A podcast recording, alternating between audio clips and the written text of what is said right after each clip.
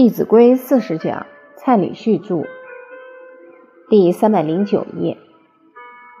那当然，别人为善，我们要适时赞叹，适时鼓励。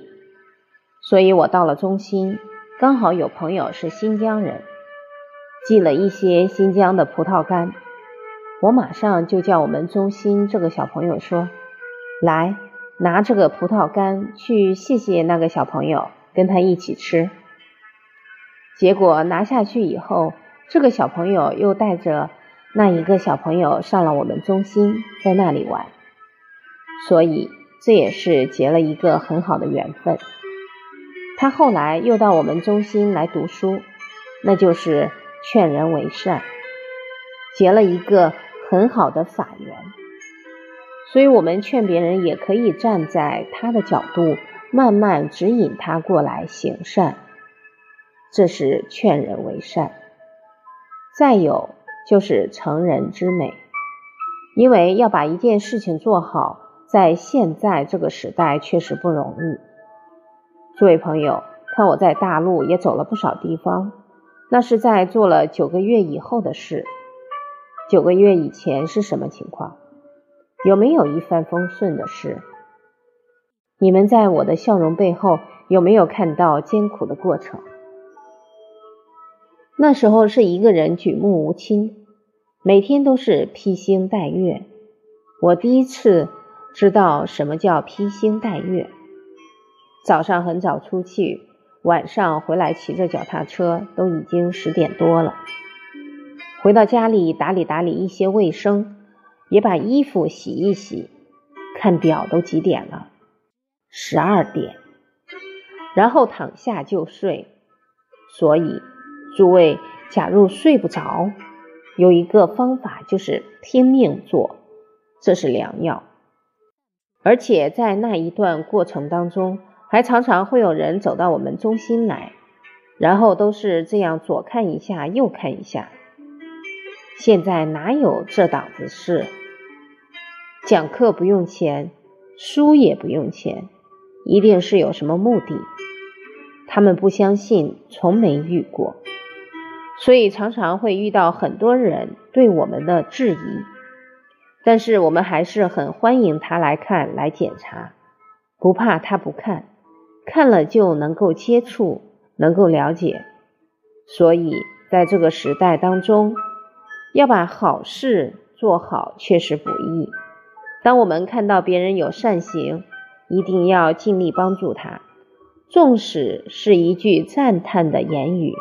相信对他也是一种很重要的鼓舞，所以不要吝啬我们的赞叹，这是成人之美。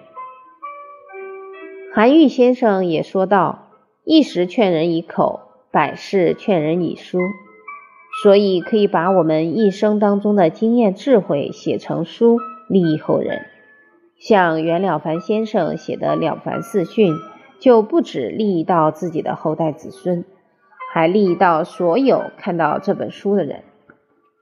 但是，当我们要百世劝人以书，那书可不能想写就写。所以，中国有说三不朽，哪三不朽？立功、立言、立德。这个东西顺序要对，立德、立功、立言，顺序是这样才对。还没有德以前就立言。可能是胡说八道、纸上谈兵。有了德行，还要借助不断的锻炼，一个人才能人情练达，就能做出对社会有贡献的事。所以立功。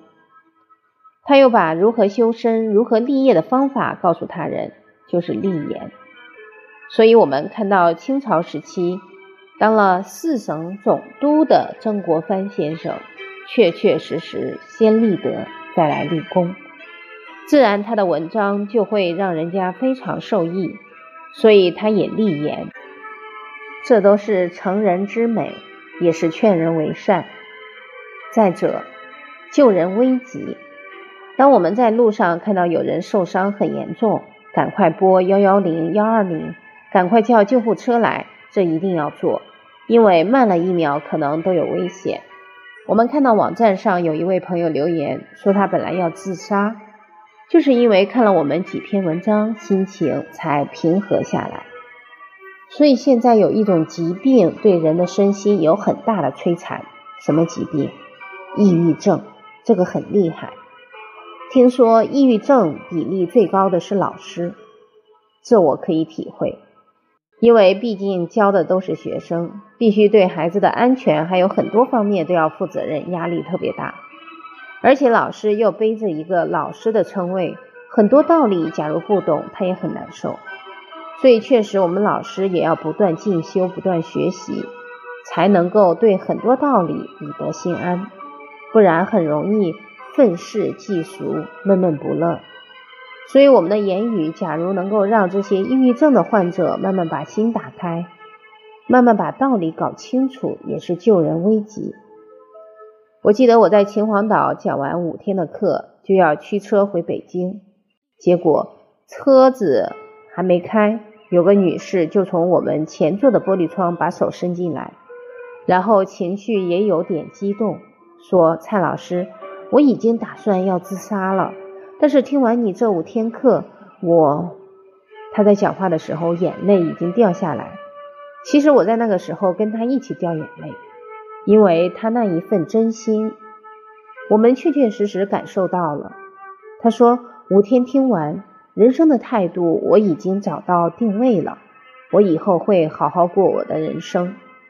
我们可以感受到圣贤的智慧确实对现在的人刻不容缓，所以由于这一份感受，这一份明白，也会不断推动我们不可懈怠。